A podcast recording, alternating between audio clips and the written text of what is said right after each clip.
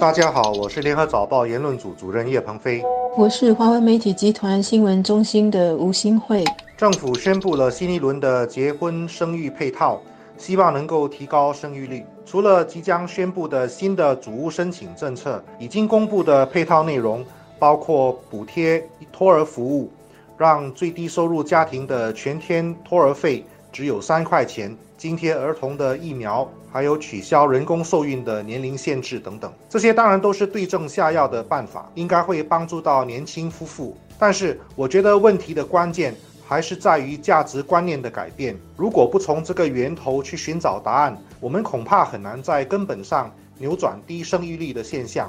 这次虽然没有给婴儿花红，或者是增加育儿假。但是是很具体的，从组织家庭的成本和压力来着手，希望能帮助年轻人减轻在决定生儿育女时所担心的经济压力。以前的人对人生有一套共识，所以俗话会说：“男大当婚，女大当嫁，人养我，我养人，一代生一代。”代代传承下去，结婚生子是绝大多数人都必须经历的人生阶段。但是这些天经地义的想法，现在都已经不是理所当然了。因为现在的社会讲究人权，讲究自由选择，而且选择的范围越来越广。现在连性别都可以选择了，更何况是结婚生子？当结婚生子已经不是人生的必经阶段，而是一种可有可无的选择。它的结果必然是家庭结构和人伦关系的瓦解。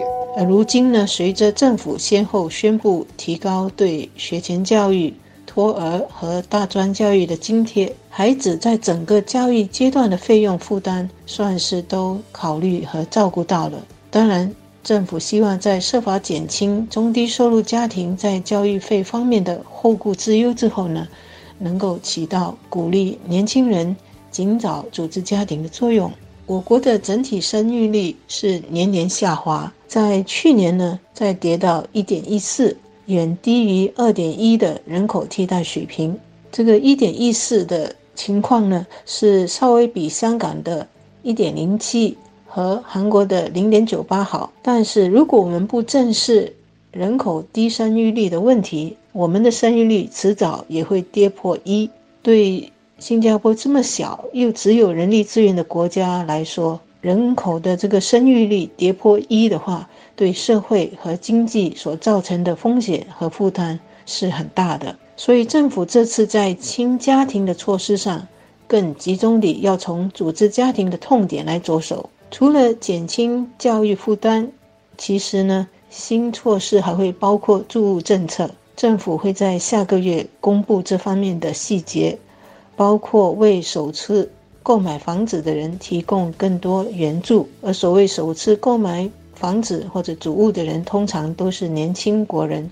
这当然也是为了帮助年轻人能够早一点，或者是更方便的成家。社会的物质条件的发达，在某种程度上造成了这样的局面。因为生活越来越富裕了，很多生存的问题已经不再是问题。只要有钱，很多生活上需要家庭帮忙的事情，现在一个人就可以解决了。包括衣食住行、吃喝玩乐，甚至养老都不必要再依靠家庭成员了。所以，年轻人如果觉得生活自由是最高的理想，就没有必要结婚生子。在种种政策举措都是为减轻组织家庭的经济负担之后。我们可以说呢，年轻人对组织家庭的考虑，就可以慢慢的从能不能，也就是有没有能力组织家庭，慢慢的转移到要不要组织家庭。这牵涉的更多是心理因素和个人选择，是心理负担的问题。比如怎么兼顾事业和家庭，是否愿意牺牲一些个人时间给家庭和宝宝等等。这种心理因素上的考虑呢，除了设计个人事业和成长后的人生规划，职场文化和雇主的态度，尤其是对已婚和怀孕女职员的态度等等，也会影响年轻人对成家的决定和心理负担。当然，很多人不结婚不生育，可能有个人生活经历的难言之隐，不能够太过苛责。但是，如果只是为了个人的自由而选择不结婚生子，在我看来，这就是很不负责任的人生态度了。因为个人的选择，它的最终代价是需要整个社会来负担的。人生大事不是一个容易的决定，政府也不可能过于干涉。但是在政府推出种种减轻组织家庭的经济负担，尤其是孩子的教育负担后，生儿育女就更多是要不要，而不是能不能的问题。就以养老来说，以前的人说养儿防老是有它的道理的。现在的人选择不结婚生子，因为老了只要有钱就可以舒舒服服的在养老院终老。但是在养老院照顾他们的还是别人家的孩子啊。现在很多养老院的服务人员是外籍员工，就是因为有太多的人不结婚生子，而必须让别的国家的人的孩子来照顾他们。这种以为有钱就能够解决所有问题的态度，所以是很不负责任的人生价值观。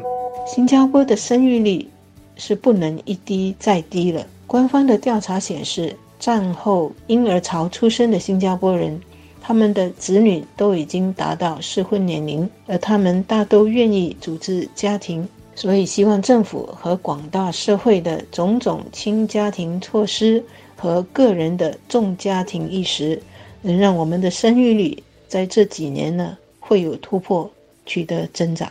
要真正改变低生育率的问题，还是应当让孩童从小就培养正确的价值观，至少要在教育上强调责任的重要性。